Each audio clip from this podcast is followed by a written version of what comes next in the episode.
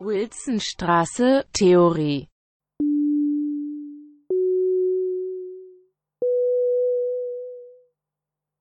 Guten Morgen an alle. Es haben sich gerade noch zwei zugeschaltet. Bojana ist auch da. Guten Morgen. Morgen, willkommen zum dieswöchigen Propedeutikum. Wir haben äh, viel vor, äh, aber nicht unendlich viel Zeit. Und äh, der Plan ist so ein bisschen darüber zu reden, über was Bojana in den letzten beiden Wochen gesprochen hat. Das waren ja zwei französische Männer. And we can also switch to English und zurück zu Deutsch. Auch ihr könnt eure Fragen in der Sprache stellen, in der ihr euch am wohlsten fühlt. Allerdings ist dann vielleicht das Risiko, dass wir sie nicht verstehen. Also schauen wir mal, wie es weitergeht. Ihr könnt wie immer in den Chat schreiben. You can call me. And Bojana, you can also do it in English. It's perfectly fine. Ja, und äh, du kannst auch fragen in Deutsch oder ja, schreiben in Deutsch. Das ist kein Problem. Wie es uns am Ja, besten passt und wie wir am entspanntesten das jetzt Ja. genießen. Ähm, Bojana wollte äh, mit so einer, einfach nochmal so einem kleinen, mit einer kleinen Zusammenfassung beginnen und vielleicht nochmal ein paar Fragen, auf ein paar Fragen zurückkommen, die vielleicht die wichtigsten sind von diesen zwei Themen und die ja vielleicht auch irgendwie zusammenhängen oder vielleicht hängen auch die zwei Leute zusammen, um die es hauptsächlich ging. Beginn doch einfach mal, Bojana. Mhm. Thank you, Eva. Uh, I was um, uh, first uh, part, like for for before two weeks, there was a propedeuticum scheduled on Rancière and Lyotard, and I decided only for Rancière also because of the amount of um, uh, text and uh, knowledge, but also because of my interest in Rancière. So I really decided for the philosopher which is closer to me and also i think it's kind of uh, in a better relation also than to the discussion around uh, the notion of uh, reader reception in Barthes and Kristeva and also then reception school in Germany. So for sure, one of the topics which connects both of the uh, topics is uh, focus on uh, not so much on work, but on the way how do we receive the work or how do we uh, watch uh, the performance if we are in theater on the notion of spectatorship, spectators, audience, participation, and so on. So there is this shift in uh, aesthetic theory, uh, which really takes into the account the ways how are we uh, receiving, uh, watching, uh, feeling, and communicating with the artistic work. And this relationship between the work and uh, uh, the one who receives it was actually in the core of the both lectures, even if they are theoretically very differently formulated. So my focus on Rancière is uh, very much uh, oriented uh, to give a kind of a background uh, why Emancipated Spectator is written in this way in which it is, to give you uh, a kind of an insight into um, how to say uh, crucial questions of equality, emancipation in Rancière's philosophy, and uh, to show how Rancière's understanding of aesthetics is very much connected with these uh, notions of emancipation and equality, and it is also formed around uh, the processes in aesthetics where uh, actually emancipation and equality happens when we are able actually to dis- disidentify with the positions we are, which we have already prescribed, which were already prescribed to us. Like, by example, how um, I was talking about uh, Rancière's relation to workers and Rancière relation to educators, and then I came to artists because I think we cannot um, understand this uh, if we not if we don't really put that in that context of uh, his uh, development of philosophy. And then in Barthes and Kristeva, uh, there was really a little bit of Kristeva, just the notion of intertextuality, unfortunately. Uh, but with Barthes and Kristeva, I really went then further with this, uh, uh, like how the French theory, philosophy, philosophical semiological theory also uh, dealt with the notion of the reader. So we really went more into literary theory and discussed the notion of the reader and, of course, the famous text of Barthes, The Death of the Author, and how actually this notion of the reader also changed the methodology of thinking. How do we not only write about literature, reflect, but also historicize and so on. And um, and um, Kristeva came inside with her uh, discussion about uh, intertextuality, which of course also very much uh, depends or it is somehow indebted to Barthes concepts. And uh, I concluded with the um, um, as a, a reception aesthetic, uh, kind of a short presentation of the School of Reception Aesthetic in Germany, in Constance, uh, uh, with uh, Jauss and Iser, and then we talked really. I talked really about that. Uh, so I think the common then uh, the common uh, connection or the the main connection between all the lectures is really this focus on the ways of receiving, watching being present in the artistic work. So, what is actually the role of the one who is a reader, spectator, uh, and who participates in artistic work? Mhm. And that's the core, I think, of those aesthetic questions. Mhm. Das ähm, ist ganz schön, dass du das in deinem letzten Satz gerade gesagt hast, the core of aesthetic questions, äh, weil äh, die äh, Vorlesungen auch schön anschließen an die Ästhetikvorlesung von Ruben mhm. davor, also wo sozusagen etabliert wird, dass sowas wie eine Wahrnehmungs- oder Rezeptionstheorie überhaupt als, weiß ich nicht, philosophische Kategorie oder äh, theoretische Kategorie wahrgenommen wird, ernst genommen wird, untersucht wird. Also dass Wahrnehmung und Sinne und mhm. äh, überhaupt so ins Spiel kommen. Ähm, und man kann so dann irgendwie auch ganz schön nachvollziehen, wo so etwas hinführt. Also ich habe den Eindruck, dass die Theorien, äh, und das sind ja wirklich ein, ein riesen um Überblick, den du uns da in diesen paar Minuten verschaffst, äh, total gut, äh, total gut ähm, als Idee irgendwie, naja, also man kann sich gut vorstellen, wie sie auf dieser ursprünglichen Idee aufbauen und das dann weiter ausweiten. Also so Mhm. Wenn wir sozusagen Ästhetik ernst nehmen, dann. Und dann sozusagen kommen ganz viele Stimmen rein und sagen, ja, und dann das und das und das und das. Äh, und, und, dann, und dann kommen ganz viele neue interessante Fragen rein zwischen Produktion und Rezeption und wer bestimmt genau. denn überhaupt über das Werk und ist ja. das dann schon automatisch gleich politisch oder ist es das genau nicht? Ist es nur in der Kunst? Also das macht mir gerade jetzt an unserem Propedeutikum Spaß, dass der Punkt so, mhm. so explodiert irgendwie auch. Mhm. Ähm, mhm. äh, ich frage mal kurz in die Runde ähm, an die ZuhörerInnen, ob jemand schon eine Frage hat.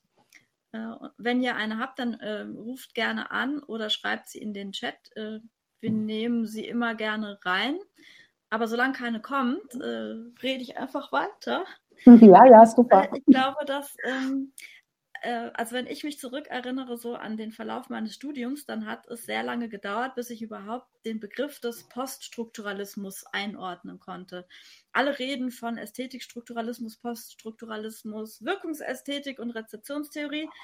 Und der Poststrukturalismus wird dann immer so vorausgesetzt, als wüsste jeder, was das ist. Was würdest du denn sagen, wie du Poststrukturalismus definieren würdest?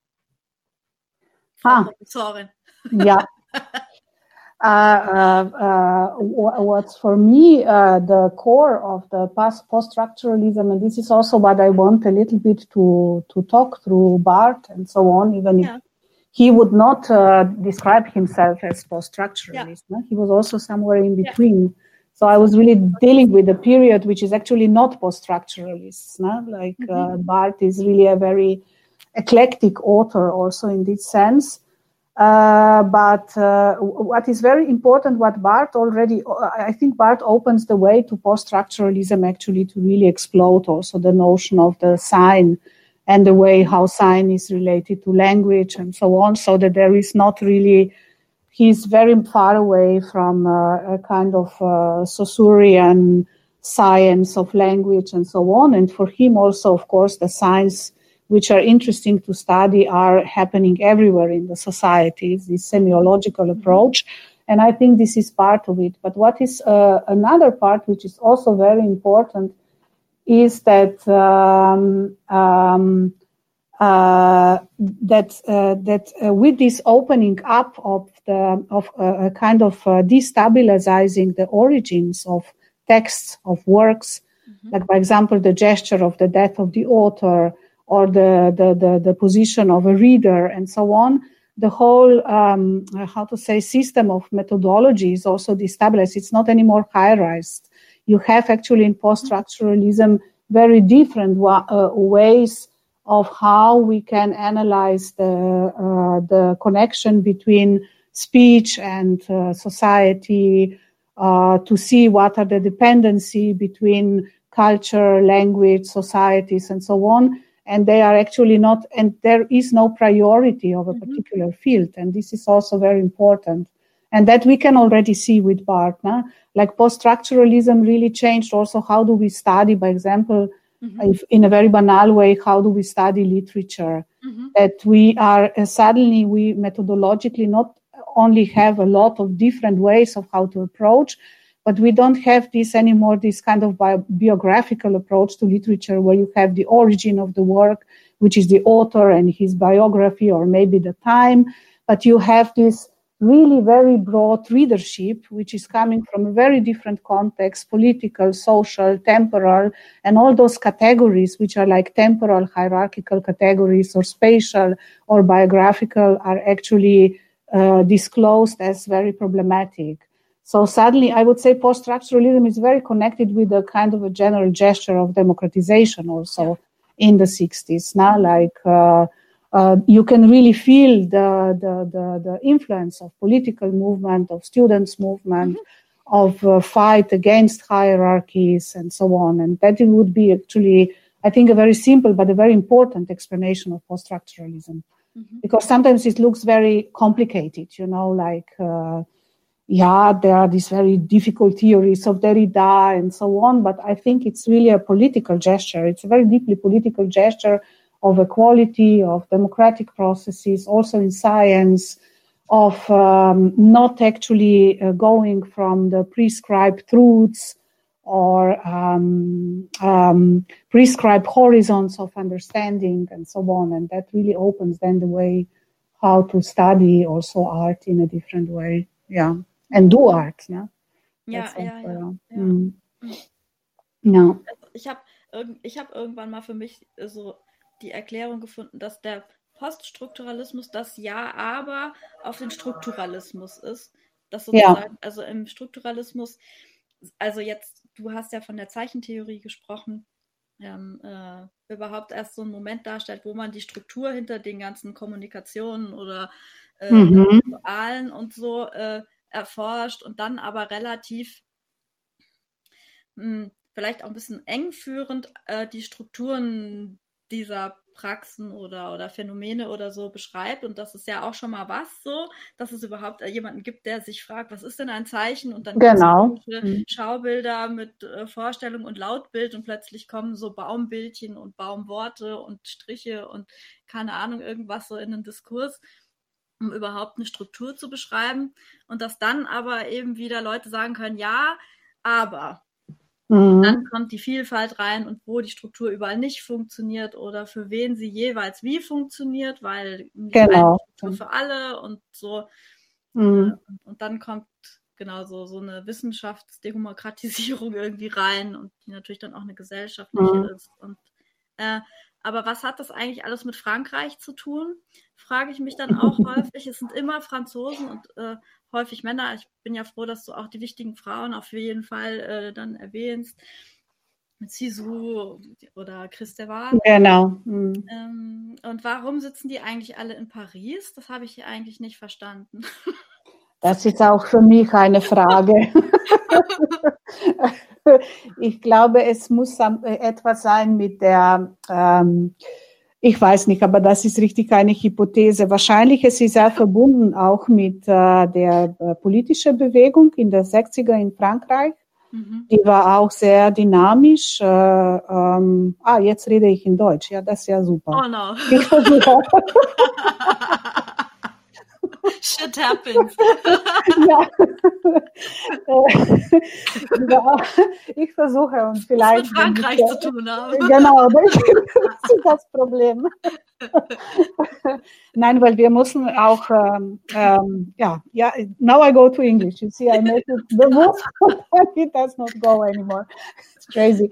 But I think there are several political uh, um, uh, dynamics also in, in uh, France, which are important for that. First, it's a kind of uh, in the 50s already the whole political situation with colonies and colonialismus and Algiers mm-hmm. and so on, mm-hmm. which actually brought a lot of um, uh, discussions also about the uh, uh political question about the um, uh, subjects, uh, social questions like the relation to whiteness and so on. And that was already present with Sartre and so on. Mm-hmm. Uh, but I think after that, uh, in the 60s, you have very different questions on that. On one is there is a very strong Marxist school. Mm-hmm. And which is not only Marxist like Althusser and uh, like Rancière was also the the student of Althusser, but then mm-hmm. he went away exactly because of that very mm-hmm. strict scientific Marxism and so on. And uh, there was also a very strong uh, Leninist part of the Communist Party in France.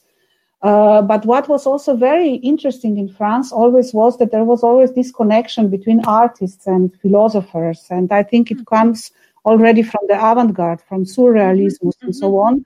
So you have these kind of um, connections which were already established but before the Second World War still continuing afterwards. And I think you could really see that there were these notes of uh, discu- discussions between artists, philosophers, cultural critiques, which were then organized sometimes around literary magazines or theater, theater magazines and so on. And this, I think, is something what is very important for France. So I would say maybe from there, this kind of explosion then of um, of or democratization of thought also comes because uh, mm-hmm. a lot of those writers like Barthes, then later uh, uh, also Derrida and so on, but also Kristeva, Hélène Cixous, they were all engaged actually with the literature of that time and art of that time, which was very experimental and trying out other ways also of mm-hmm. approaching language. So I would say this this this very tight interconnection has really a lot of uh, uh, influence.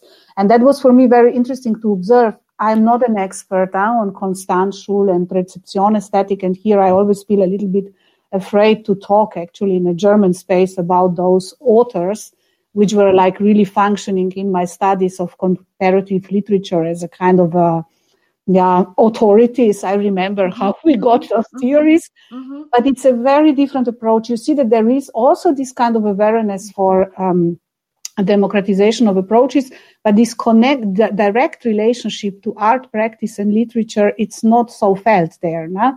it's really a kind of position from uh, like like institutional position uh, scientific position and so on and with Barthes and other authors also Kristeva and so on you have much more yeah, it's it's much more mixed. Also, the discourse is made in a different way, and I think that would be one of my answers why France, maybe in European context, especially at that time, was so uh, important. Ja. Mhm. Ja. ja, ist auch ein bisschen ja. verrückt eigentlich. Aber ja, ja, ja. Ja, ja die Schulen auch so selbst verstehen oder die Diskurse. Ja, ja, ja. Ja. ob die das dann währenddessen schon merken oder ob man das im Nachhinein, ob man das dann erst so, so auffällt, wer da wen liest und wann und, und wann. Ja. hängt ja, ja. an Übersetzungen, dass, dass ähm, die Leute nicht immer alle Sprachen sprechen und dann so mitunter auch so eine Verspätung eintritt, dass man plötzlich dann genau. 20 Jahre später auf irgendjemand kommt, nur weil es dann halt mal gerade übersetzt wurde oder so. Genau, das ist auch, ja, das ist auch, das ist auch eine andere Dimension, dass wir müssen sagen, dass wahrscheinlich alle diese poststrukturalistische Theorien, die, die haben dann zurückgekommen eigentlich äh, mit der Übersetzung in Englisch. Das ist auch eine interessante Geschichte, ne? wie das dann später auch Performance-Theorie ähm, äh, beeinflusst und so, weil es war in Englisch zuerst übersetzt ja. und dann dieser Einfluss in Performance-Theorie ist gekommen. Ne? Das ist auch interessant, ja. Total. Mhm. So, jetzt halten wir mal kurz inne und schauen mal, ob eine Frage auftaucht. Das, jetzt haben wir ja so ein bisschen allgemeiner gesprochen über so einen zeitlichen Kontext und über Zusammenhänge von Themen und AutorInnen. Aber falls es Fragen wirklich so direkt zu dem Material gibt, was Rojana hochgeladen hat, also ich habe so eine ganze Liste, mhm. äh, aber ich möchte auf jeden Fall jetzt die Gelegenheit auch geben, dass andere Leute was fragen. Ja, ja, sehr gerne. Ein paar Sekündchen hier so warten, ob was passiert, aber im Moment passiert nichts. Ja, Kaffee ist noch nicht. Kaffee, ähm, ja. genau, vielleicht sollten alle erst noch Kaffee holen. Dann Kaffeepause machen wir das können wir uns nicht leisten. Du hast nicht so viel Zeit. Ähm, da stelle ich eine Frage. Ich gucke mal, was, mhm. was, was, was würde ich denn. Ah ja, ähm, ich habe mich gefragt, ob alle eigentlich diese Geschichte von Babylon kennen aus der Bibel. Ähm, da ist doch, wie war der Satz bei mit The Story of Babel, also dieses sozusagen das Genießen der Vielsprachigkeit. Ja, Happy Babylon, ne? Ja, ja. da, da habe ich mich gefragt, ob du da den Background nochmal liefern willst, warum das ein Move ist, sozusagen Babylon jetzt als etwas Wünschenswertes. Äh, you, mean the, also the was, what was Babylon historically yeah, and why Babylon why and Bible, be... and why was it not a state that you would like to have? Ah, okay, okay, I understand. Yeah, yeah, yeah, yeah. Mm. Uh, so oh, that's that's interesting. Yeah, actually, it's really interesting the location where Babylon uh, was. It was in a former in today's Iraq.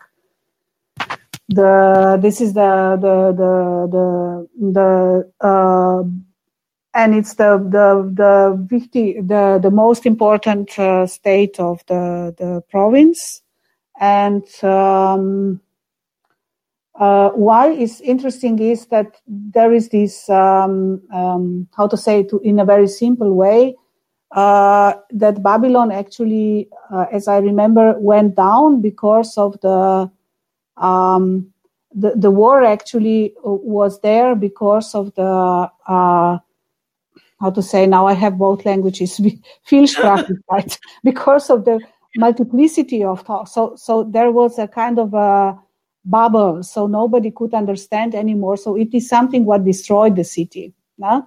So actually the multiplicity or the um, uh, the multiplicity of languages, uh, the uh, the multiplicity of uh, of uh, people and so on actually destroyed the city, and it, it was not it was not uh, something what would actually prog- progress the city and so on. And I think that this is something like what is very interesting in uh, in um, in uh, um, mm, in Barthes that he wants to actually somehow to rehabilitate that um, uh, that pleasure of um, not grasping or misunderstanding of so that, that there is this multiplicity of language which is which is enriching. And that uh, uh, and this is really interesting also because um, it is not um, how to say uh, we we are enjoying in this uh, freedom of languages the languages by itself and this is very much connected also with the way how Barthes would like to also think that that's actually the way how literature can also resist and and actually transgress or become political and so on. So it's not that also what I was uh, explaining that it's not so much connected with this uh, French obsession with transgression that uh, there is this kind of uh, role of art to transgress, to subvert, and so on, to make a cut, uh, to make a kind of a rupture in the way how do we uh, relate to the world or speak or relate to each other. But uh, instead of this transgression or ungraspability, we have this pleasure of um, enjoying in the flow of languages, uh, structures. Uh, so literature by itself has this kind of political potentiality exactly with that. So this is something I think very much connected also maybe to the I don't know how much you will develop the uh, the psychoanalytic uh, approach to that, but there was this very clear uh, shift between plaisir and jouissance, and um, and Barthes is actually very much on the on the side of plaisir, and um, and in that sense, much more um, how to say, even if he is celebrating this democratization of reading and so on, uh, this democratization of reading does not mean that we have to have a kind of a ultimate cat cut with our understanding or like a Bataillean approach to literature and so on. So it's much more, in that sense, I would always use a notion which is a bit strange. It's much more ascetic. It's almost like a, uh, like Foucault when he's talking about the care of the self and so on. So there are specific practices of reading, um, practices of writing, and so on, which are also very interesting for for Barthes. And I think this is also why Barthes can then, with its its method, which actually comes from, I think he was very influenced also with the environment and reading of the authors. But he can, with this method, uh, uh, actually go back to the history and write about Ignacio Loyola, Marquis de Sade, uh, about the historical author Balzac, also in a similar way. So he actually shows that this is not something what is connected to uh, to contemporary literature. It's not it's not an aesthetic style, but there is always uh, literature was always like that also in the history. It was always language which somehow with its pleasure of speaking and writing already burst out of the control mechanisms or very strict structures and so on. So that's something what I think it's very interesting with Barthes. Mm-hmm. And in that sense, he's also very similar to Rancière because Rancière also develops his aesthetic regime of art uh, and mimetic regime and so on. And sometimes we think, yeah, this is more historical. First was mimetic regime, then aesthetic.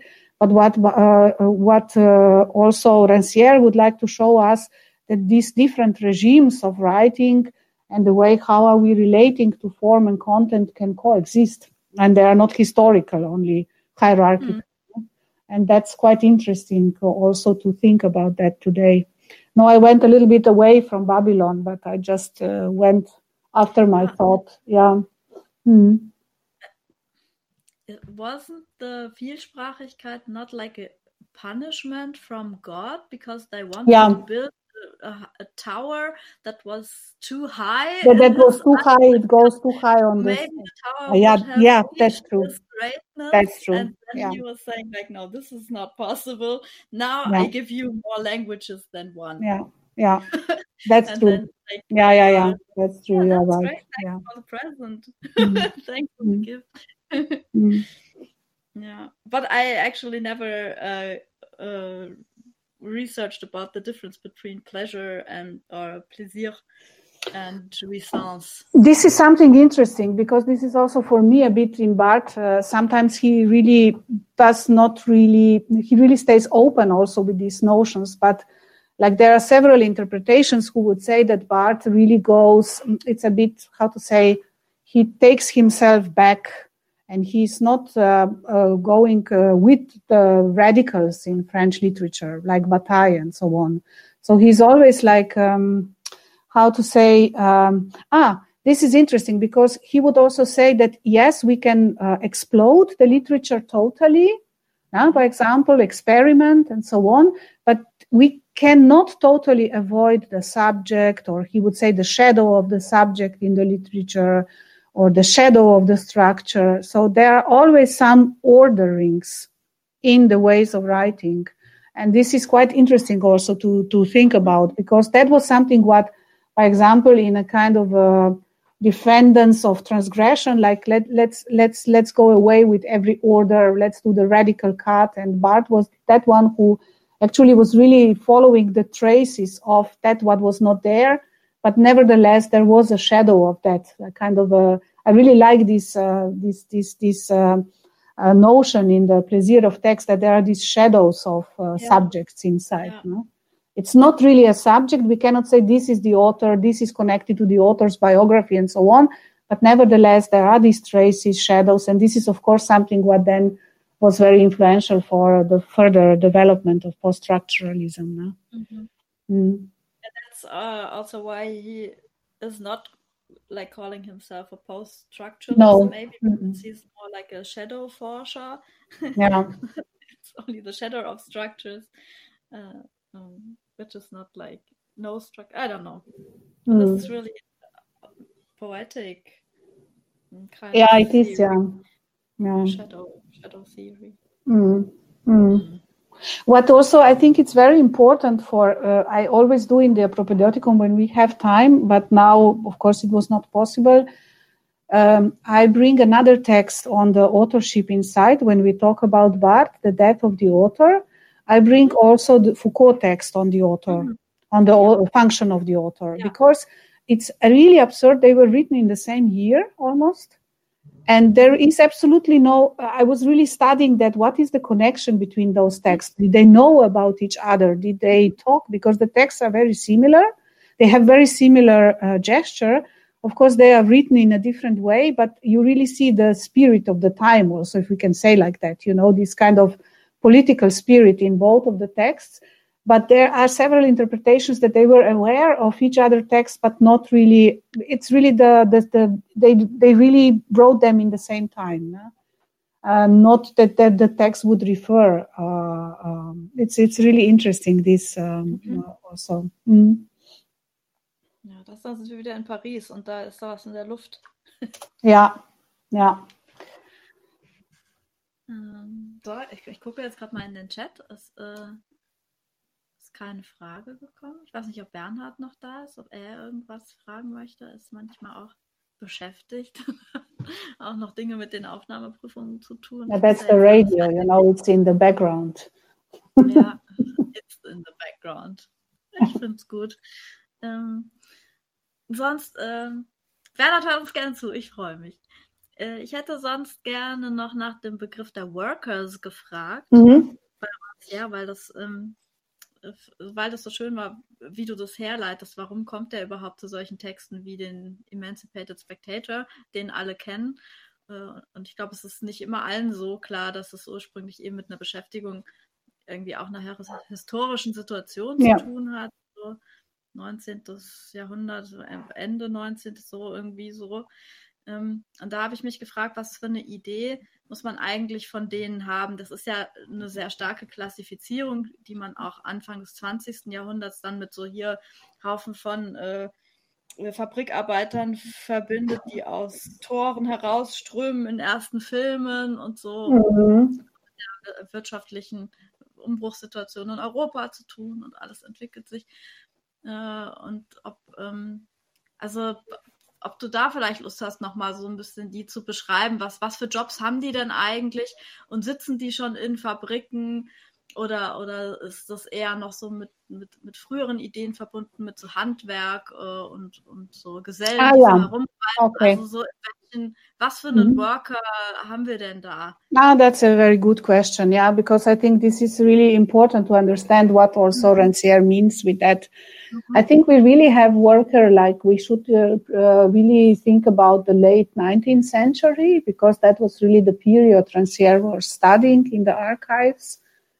And uh, it's the um, century which is uh, in France, of course, politically also very dynamic because you have this very strong shift, uh, like let's say from 48 and then later, like second half of the 19th century, you have strong shifts between different forms of dictatorship or lighter dictatorship and so on. It was a very, very busy period and a strong period of censorship also in France. Um, um, and uh, at the same time, it was a period where there was a lot of entertainment also, like uh, all the reviews and theaters and so on. So you have a very paradoxical situation that on one side you have really this strong political pressure and censorship and a kind of instability in a political uh, sphere, but on the other, you have really a production of entertainment now, like we, we know it today, production of spectacles. And I think this is very important for Rancière to uh, to grasp what he means with workers, because these were the workers who were working already in factories. So mostly these are workers in um, bigger and bigger factories at that time, which and there was, of course, already a lot of movements which were dealing with workers' rights and uh, discussions around Marxism. Uh, then a lot of uh, Christian movements which were dealing with the education of the workers. So it was a very live period also. But what was interesting was for Rancière to show, to, to watch in these archives how those workers can be related to this other culture of spectacle in the um, France. So of all the performances, cafes and public life, which was in the free time. So he was then trying to shift and uh, and uh, think about the life of the worker. Is the life of worker really only related to his place? That means to the factory, family, and maybe some uh, local uh, pub where he can go on Friday and drink, or can we also meet workers in another areas? And what he found out was a very uh, important uh, life of workers in cafes uh, like poetry societies. I was talking about singing societies. Uh, uh, and there were many workers who were in their free time working, te- writing texts, uh, uh, so participating actually in the spectacles and per- performances of that time. And that is for uh, Rancière then the sign of intellectual emancipation. And I think it's a very interesting proposition. And it actually goes with that that there is no uh, that the politics uh, happens actually in this way of how do we uh, cross these uh, territories. Like are we only express ourselves as workers or we cross to another territory? So actually we cross the territories with our senses because we try to sing in these cafes but this is the territory maybe where many different classes are then mixing and then also how the politics happens so it's actually something what would be how to say a little bit different than schiller idea of the let's say utopian unity of form and content and rancière goes in this kind of a separation between form and content nah? So i go with my workers um, um, in a very banal way, I go with my worker content and interest and songs and so on into a totally another perform- performance form or political form where I can express myself. So these kind of connections are also then mixed. So these were the workers. They were really industry workers, and uh, and I think Rancière also wanted actually really to show that a lot of um, Marxist discussions at that time, but especially these. Um, pedagogical discussions about workers, how they have to be educated and so on, they have a totally uh, problematic goal because they were always coming from that kind of authoritarian position to educate the worker to be to actually live in their proper place. And that's exactly not how the politics is done for Rancière. Yeah.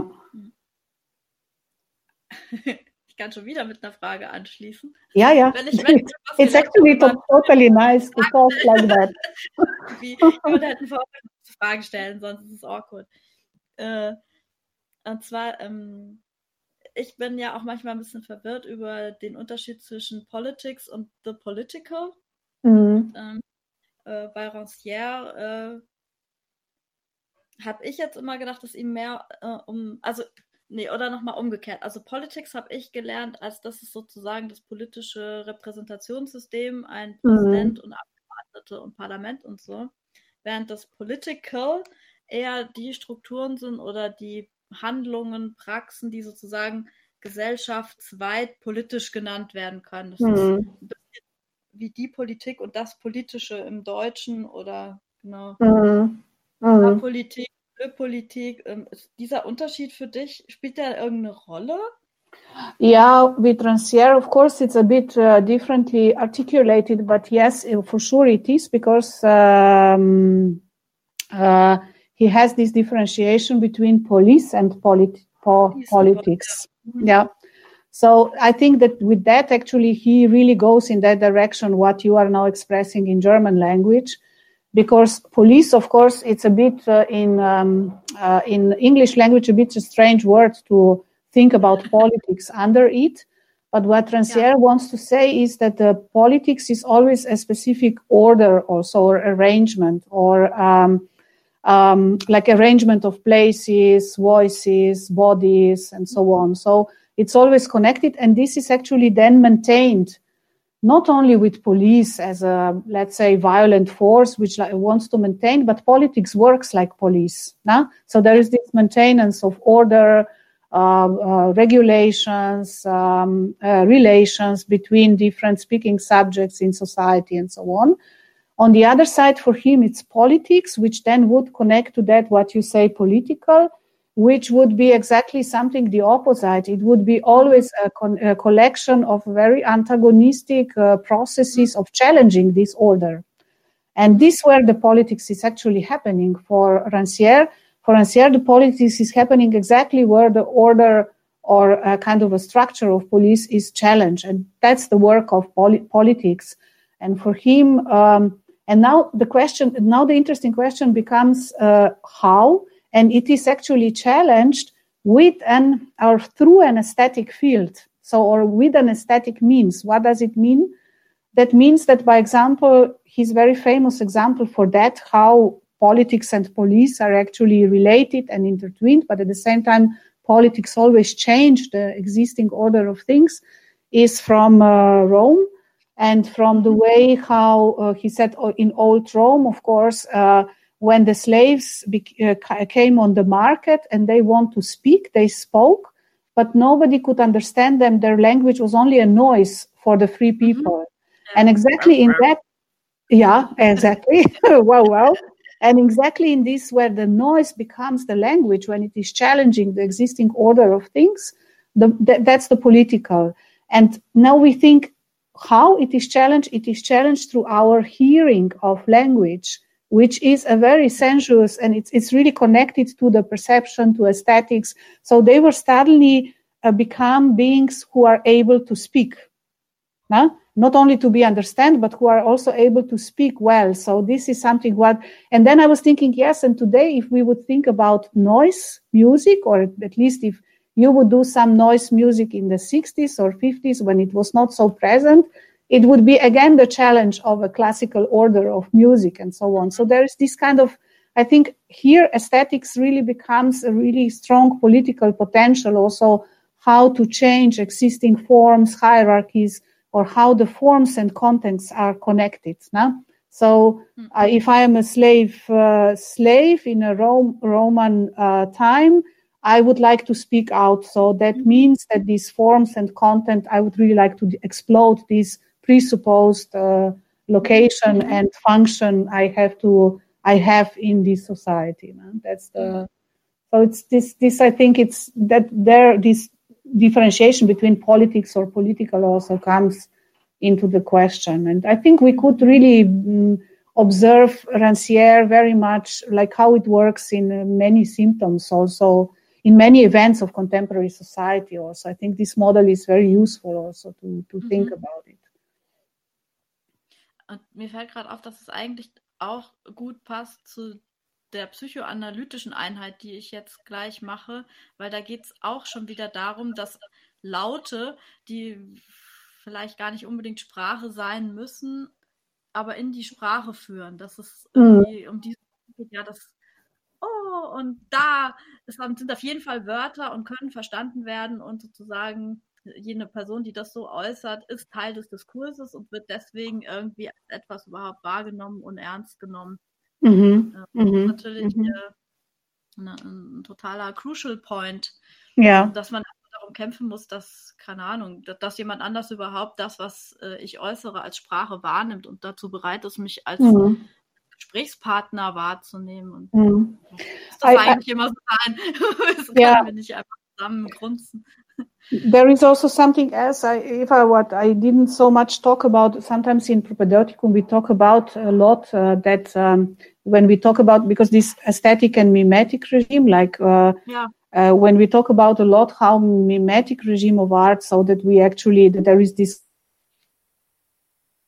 Ah, jetzt höre ich dich nicht mehr, Bojana. Hört noch irgendwer irgendwas? Kann mal jemand in den Chat schreiben, wenn er oder sie was hört? Sie ist noch verbunden mit mir.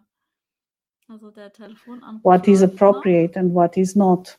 Ah, this ah, is yeah. really interesting uh, actual topic uh, to think how Rancière can also help to understand us that or to um, a little Jana, bit analyze that. Yeah. Kannst du es gerade mhm. nochmal sagen, weil jetzt warst du kurz ungefähr 30 Sekunden nicht mehr zu hören. Leider. Ah, I just wanted to say how this mimetic regime of art yeah. or this kind of connection between form and content, uh, because this connection mimetic regime is that there are specific contents which has to be uh, there are appropriate contexts for contents for appropriate forms. No? Yeah. So there is this kind of yeah. connection. Yeah. And this you can really observe how this comes back with the populist or uh, right wing attacks on art practices in uh, Europe today. I am always thinking like what is happening, by example, in the environments where uh, there are a lot of uh, uh um, uh, problems or paradoxes between uh, politicians and artists, and I think it's really around that mimetic regime that there is a kind of demand that there would be an appropriate way of how to do it in appropriate form. And this is yeah. really interesting. And this is again saying to us that these are not historical forms, but are really way of how to challenge the specific order or how the political is working inside ja. aesthetics. Ne? Ja. Mhm. Ah, toll. Das ist dann auch wieder gut am Mittwoch. Ja. ich mache jetzt mal noch mal so einen Moment des Innehaltens. Vielleicht sind ja jetzt auch Rückfragen zu dem entstanden, was wir jetzt so bequatscht haben ich gehe davon aus, dass alle einfach sehr genussvoll zuhören und deswegen gar kein Bedürfnis haben, sich jetzt hier einzuschalten, was auch total okay wäre. Oder ja, it's okay. Ja. It's no problem. Jetzt höre ich auch Glocken. Läutet es bei dir, Bojana? Ja, ja, ja. That's the church in the close by, close near. Sehr schön. Ach, dann genießen yeah. wir doch kurz diesen heiligen Moment. Oh ja. No, when we talk about me. Form and Content. und schon ist Gott wieder da und schickt uns ein Zeichen. Yes. Er sagt uns, ach, das mit Babylon, das war eine scheiß Idee von ihm. Er hat es nicht gut durchdacht, das war so eine spontane Reaktion.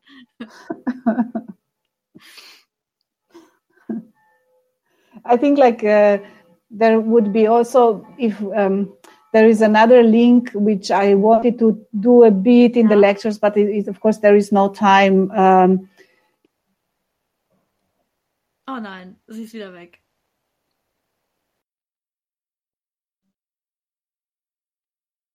Wir hätten nicht über Gott sprechen sollen. Gibt es nicht irgendwie Gods of America, wo das Internet ein Gott ist?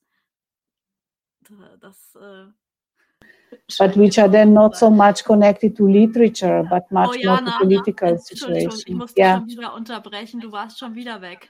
Ah, I think the Glocken was.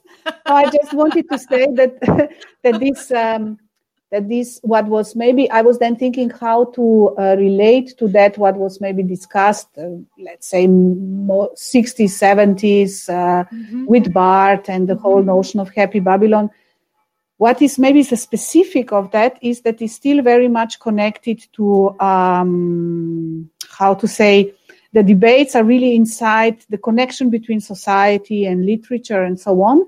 But you have a very interesting approach to that also in the decolonial or post-colonial theories. Now, what is this hybridity of languages or uh, border uh, borderline from um, like the notion of border by uh, Gloria Anzaldúa and so on. So I think there are very interesting links also, even if they are coming from a very different uh, contexts. Mm-hmm. But those discussions are continuing, I would like mm-hmm. to say. It's not that there were just con- discussions of a specific uh, moment in time yeah. and now they are appropriated in our literature or theater studies but there are discussions which are continuing and there is the need to speak about those problems maybe from another angle mm-hmm. also from this much more i don't know the, the experience of uh, multi, uh, speaking multiple language living in a multiple countries i don't know it, or living on the border like what is this border experience what is border i think that's that's really interesting also to connect to that but that would be then another propedeuticum i think to, ja, ja, ja, aber ja. Es, ähm, es, es, liegt ja auf der Hand, dass ja gerade wieder im Moment Leute das Gefühl haben, sie müssen überhaupt um ihre Anerkennung als Mensch und als wertvoller Bestandteil von irgendwas kämpfen. Exactly. Ich wirklich denkt so 2020, hallo, aber ja, exactly. sind wir überhaupt noch nirgends. das kann halt ja wirklich wütend machen. Ja. Aber ja. Bojana, sag doch zum Schluss noch mal kurz, ob es eigentlich eine Literaturliste gibt. Also ähm, es wurden ja einfach so ah. viele Namen erwähnt äh, und ja. Texte, die da miteinander in Beziehung stehen und auch neuere Texte, die man einfach auf Stud-IP runterladen kann oder wie, That I can do it, yeah. Of course, normally I'm doing it in the propedeuticum uh, genau. like live and that I can uh, put together and uh, yeah, and uh, put it in the propedeuticum. Uh, no problem, I will do it. ja, next week Das it will stay Dann kann man auch diese ganzen Namen mal lesen, weil manchmal weiß man nicht so genau, wie die geschrieben werden. Äh, Ja, ja, so, äh, ja, ja, ja. Und dann geht Ja, man ja. davon aus, We do that, ja, ja. gut. Ja. Dann gebe ich dir nämlich jetzt ein bisschen mehr als nur fünf Minuten Pause, bis du die Übergabe machen musst. Yes, vielen Dank. Ich habe es sehr genossen, mit dir zu sprechen. Ich auch, das war richtig schön. Vielen Dank. Ich dachte, diese Mittwochmorgen, also die würde ich eigentlich fast gerne am liebsten beibehalten. Die Es wäre super. Ich glaube, das ist ja toll und äh, das ist ja eine schöne Gelegenheit, so Ja, zusammen weil zu wir uns auch sonst nie hören Ja. in den Propedeutika. Wir Genau. wissen nie, was die anderen machen. Genau. Mhm. ich jetzt schon, ich habe dieses Semester habe ich mir wirklich alle angehört und dann selbst erstmal verstanden, Ach toll. auch ineinander greift, ohne dass wir es wissen und das könnte, also ja, Ja, sehr toll. Vielen, vielen Dank. einfache Arbeit. Das ist auch wieder gut. Also, Okay. äh, Bernhard klopft. Äh, Bojana, auch vielen Dank an dich und dass du dir in dieser total stressigen, arbeitsreichen Zeit jetzt doch diese Stunde genommen hast. Ja, ist okay. Es war ein Vergnügen und äh, jetzt Auch ein gut, gutes Psychoanalysis. Nicht immer Zeit- nur Stress Ja. und äh, sein. Nein, nein. Ich würde das eigentlich gerne machen, ja, im Kern. ja, Eva. Dann eine gute Session, ne? Ja. Danke. Du wirst das, äh, äh, you will record it, ne? Ja. Äh, genau, ich habe es jetzt Okay, aufgenommen super. und jetzt werde ich kurz die Sendung unterbrechen. Äh, Bojana äh, legt auf und vielen Mhm. Dank. Im Chat sagen auch alle Danke, Danke und klatschen und Ciao. Tschüss. Ciao. Ciao. Und äh, ich werde kurz äh, die Session beenden, weil ich eine neue Aufnahme starte für das Propedeutikum Psychoanalyse, was jetzt gleich im Anschluss läuft. Das heißt, es gibt jetzt äh, einfach ein paar Minuten Pause und ich hoffe, dass ihr einfach dabei bleibt, beziehungsweise euch dann wieder ähm, anmeldet, so um Viertel nach elf. Also falls es noch irgendwelche Leute gibt, die untereinander in Kontakt sind und so und sich das gegenseitig weitersagen. Ich mache jetzt kurz Pause und weiter geht's um Viertel nach. Das ist so ungefähr in zehn Minuten. Ähm, ich warte noch kurz, ob es dazu eine Rückfrage gibt im Chat. Äh, ansonsten hören wir uns dann hoffentlich gleich wieder oder sehen oder dann kann ich auch ein bisschen darüber moderieren, wie das dann, also wie ich mir vorstelle, dass das ablaufen kann, dass wir trotz dieser monologartigen Form in, in Dialog treten können. Ja, es scheint aber jetzt erstmal keine weiteren Fragen zu geben. Dann hoffentlich bis gleich. Ich spiele nochmal hier Endjingle.